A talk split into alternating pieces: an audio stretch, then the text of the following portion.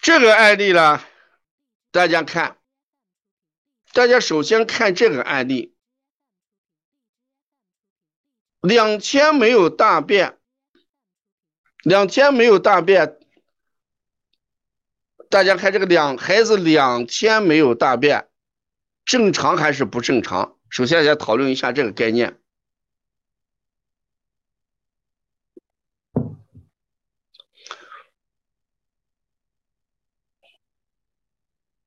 哎，两天没有大便一般是正常的。这个孩子，这个喉炎多发，我给大家讲一下。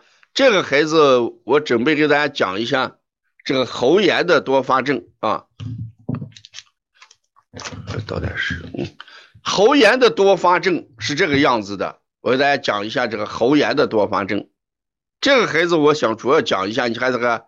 呃，前年冬季得了三次喉炎，经常有急性喉炎，经常有急性喉炎。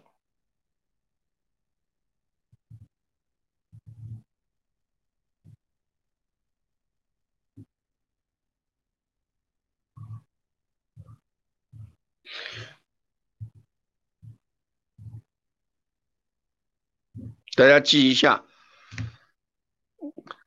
孩子，这个喉炎这个案例，我主要给大家讲一下喉炎这个案例，大家记一下。孩子的喉炎，我们说喉连的是通的是肺还是胃？大家说这个喉喉通的是肺还是胃？喉一定通的是肺，咽一直通的是什么胃？喉大家都知道通的是肺，这样一来有这么一个问题，有这么一个问题，大家看一下，孩子胃口好的人，由于影响咽还是喉？胃口好的孩子容易出现咽还是喉？对，容易出现咽。爱吃凉的，爱贪凉的，影响的是咽还是喉？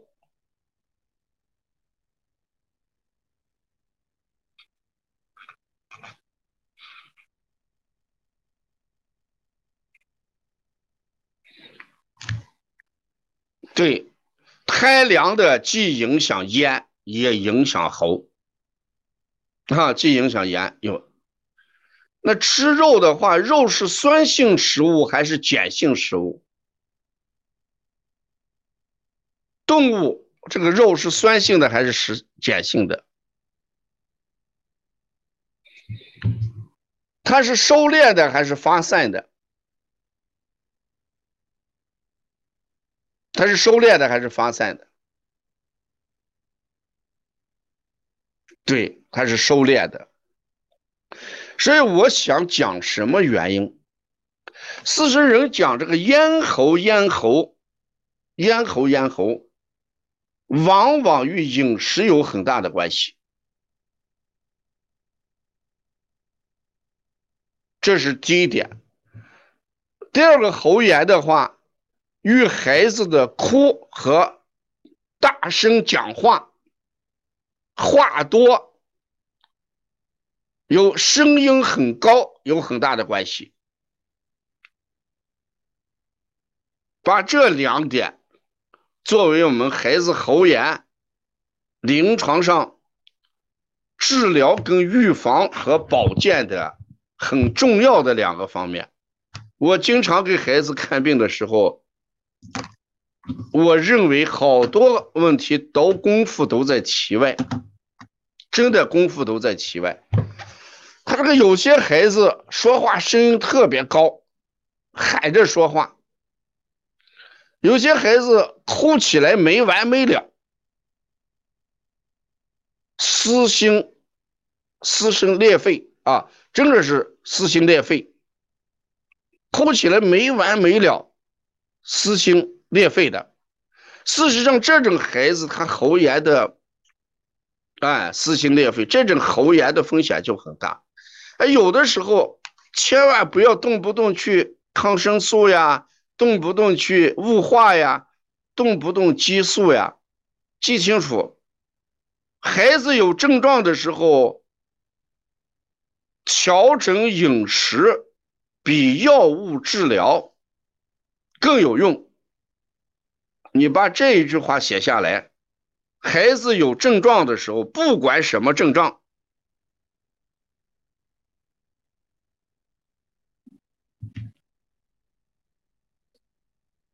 孩子有症状的时候，调整饮食，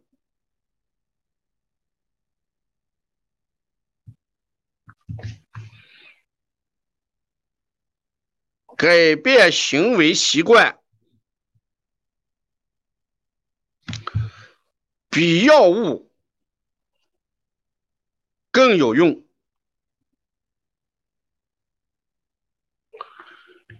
孩子有症状的时候，调整饮食、改变行为习惯，比药物更重要。我一直在讲，我前几年我说，我虽然不是名人，但是我有好多名言。哈，我经常在讲，我虽然不是名人，但是我有好多名言，真的是这个样子。你看孩子有症状的时候，你着急什么？你着急到医院去打抗生素，着急打激素，着着急的雾化，有用吗？有用，管用吗？不管用。所以一定要知道，我说的是有用吗？是有用的，管用吗？一点都不管用。管用的话，一年还能得三次吗？有用吗？缓解了一下症状是有用的，管用吗？一点都不管用。所以我们调整了孩子的饮食，改变了孩子的行为习惯，可能这个短板就得到了修复，这个短板一定就会得到了修复啊！所以今天晚上我不断的给大家。讲一些爆棚的语言，是吧？让大家耳目一新的语言，可能大家从来没有听过这样的语言，这是很管用的，呃，真的是很管用的。所以，我们今天晚上给大家总结这些东西，事实是非常管用的一些东西啊。刚才说我们在治疗的时候，肩症往往是主症的病因，你看。这是多么深刻的、精彩的、哲理性的语言，但是我们往往忽略了，肩症往往是主症的病因，我们有好多人就把这个忽略掉了。我们一个孩子老在一个地方跌倒的时候，我们没有去分析跌倒的原因，而老是把孩子想扶起来。有用吗？有用，管用吗？还会跌倒，所以一定是不管用的，一定是不管用的。在这一点上，一样。如果孩子这个说话嗓子声音嘶哑呀，这些东西，当然这与声带发育也有关系。有堂谈的孩子从小就说，孩子的声带，孩子的声带发育肯定是有差异的。你看我们天生一来的。金嗓子、女高音、男高音，就那么几个，对不对？我们歌唱家里面就那么几位，他的嗓子一出生就是带从妈妈那个地方就带过来的。所以人的声带的声域的值和高与低，音域的宽与窄。一定与声带发育是有关系的，对不对？我们香港有一个演员，我个子不高，那男的经常说话声嘶哑哑的，那叫那叫啥名字？是吧？那个演员一辈子说话就是那个样子，那一定是声带发育的问题。每一个人的每一个脏腑发育都有差异。哎，曾志伟，对，哎，曾志伟，曾志伟他的声音他就是这个样子。那一定啊，一定与他的声带发育有关系。所以有些孩子这个自小就出现这个嗓子哑哑的，也与声带发育有关系。那有没有办法？有，有办法。那我们像经常我们说这个天突穴，天突穴又叫增阴穴嘛。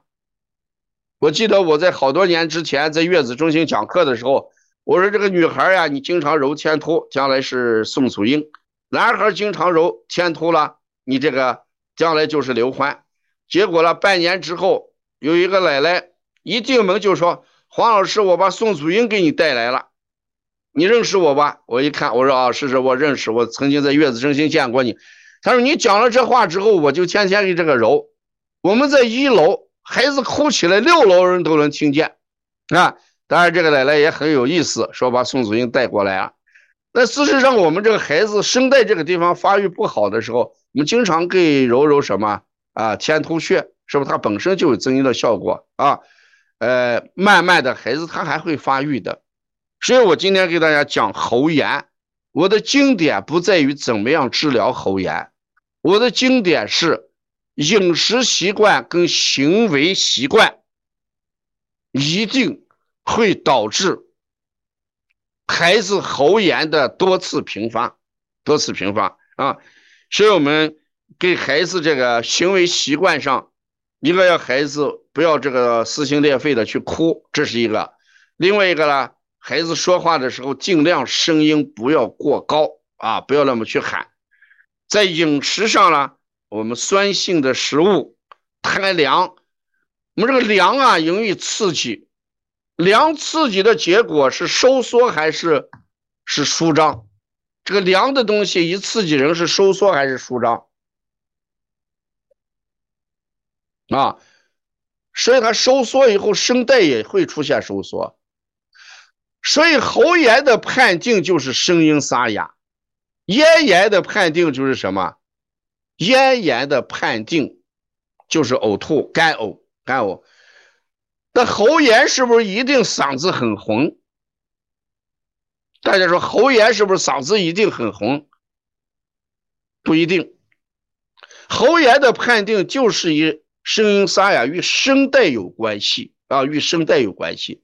说良性的东西一定会刺激声带的，啊，会刺激声带的，真的是这个样子。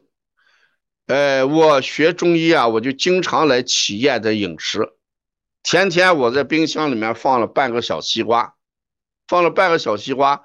呃，我这个下午回去之后，我拿出来到外面大概放了有个十分钟左右，有个十分钟左右了，就用勺子。咬了一口吃下去，一下就感觉到声音这个地方、咽喉那个地方干涩了。此时干涩的过程等于是寒主收引，对，就已经收敛了啊。所以呢，就感觉到很干，而不是凉的东西，而嗓子这个地方好像是很干，好像卡了一个东西，事实是收缩了。过凉的东西一下会刺激收缩，说话声音会变硬。所以这个冰箱里面东西拿出来应该放个半个小时左右啊，十分钟左右还是不行的，寒主收缩，收缩的结果声带就收缩了，所以孩子声音是沙哑的啊。所以我想这个案例大家一定把我这句话记着啊，孩子这个喉炎这个症状啊，调整饮食结构，改变行为习惯，比直接用药要好得多。要好得多啊，所以把这个，特别是这个小女孩最容易喊啊，声音最容易这个放的很高啊。有些孩子，你看我们在街道上经常见到一些小女孩啊，如果不按她的心理来，她就大喊一声，声音特别高，嗯，那她声音特别高的时候，就会导致声带撕裂，记清楚。声音特别高的时候会导致声带撕裂，声带没有及时收修复的话，撕裂的声带没有及时修复，就会变成声音嘶哑。把这句话写清楚。突然的高声、突然的尖叫和高声会导致声这个声带撕裂。所以你看，我们会讲课的老师讲上三四个小时，他声音不会出现问题；不会讲课的老师可能讲上半个小时、一个小时就没有声音了，声音就撕裂了，他用音不对啊。所以声音特别高的时候，就会导致了声带撕裂。撕裂的声带没有及时修复，没有及时修复的时候，那就成慢慢性喉炎啊！大家记一下，如果我们撕裂的这个声带没有及时的得到修复，没有及时得到修复，那就会变成慢性的喉炎。咽炎，咽炎就是有呕吐的干呕的情况。咽炎主要与胃相关，以干呕为特征。喉炎与肺相关，以什么？与声音嘶哑为特征啊。所以这我们经常说咽喉炎，咽喉炎有些分开是咽炎，有些是喉炎，有些没有分开，直接说咽喉炎啊，咽喉炎就这个意思啊。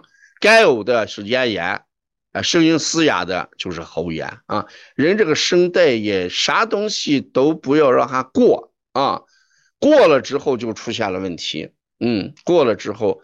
如果这个撕裂的声带没有及时修复的话，就出现问题了啊！把这个我作为喉炎啊，优糖这个写的很清楚，撕裂的声带没有及时修复的话，会导致什么喉炎？所以我们有的时候孩子得病，先先不要考虑孩子的脏腑哪里出了问题，他跟成人不一样。你看我给孩子看病跟成人看病完全不一样。成人的脏腑一天一天在老化，一天一天出现退行性的病变。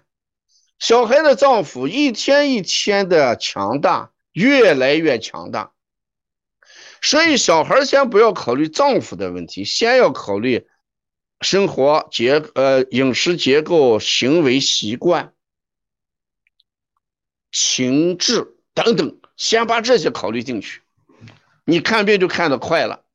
啊，所以我们动不动要下一个结论，脾阳虚、肾阳虚，先要下这些结论。我看有些时候不是这个样子，有的时候还真的不是这个样子。